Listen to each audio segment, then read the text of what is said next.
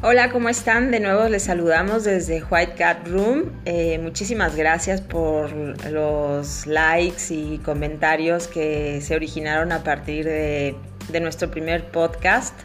Y bueno, las, las dudas que surgieron básicamente fueron, ¿qué es una tarjeta digital?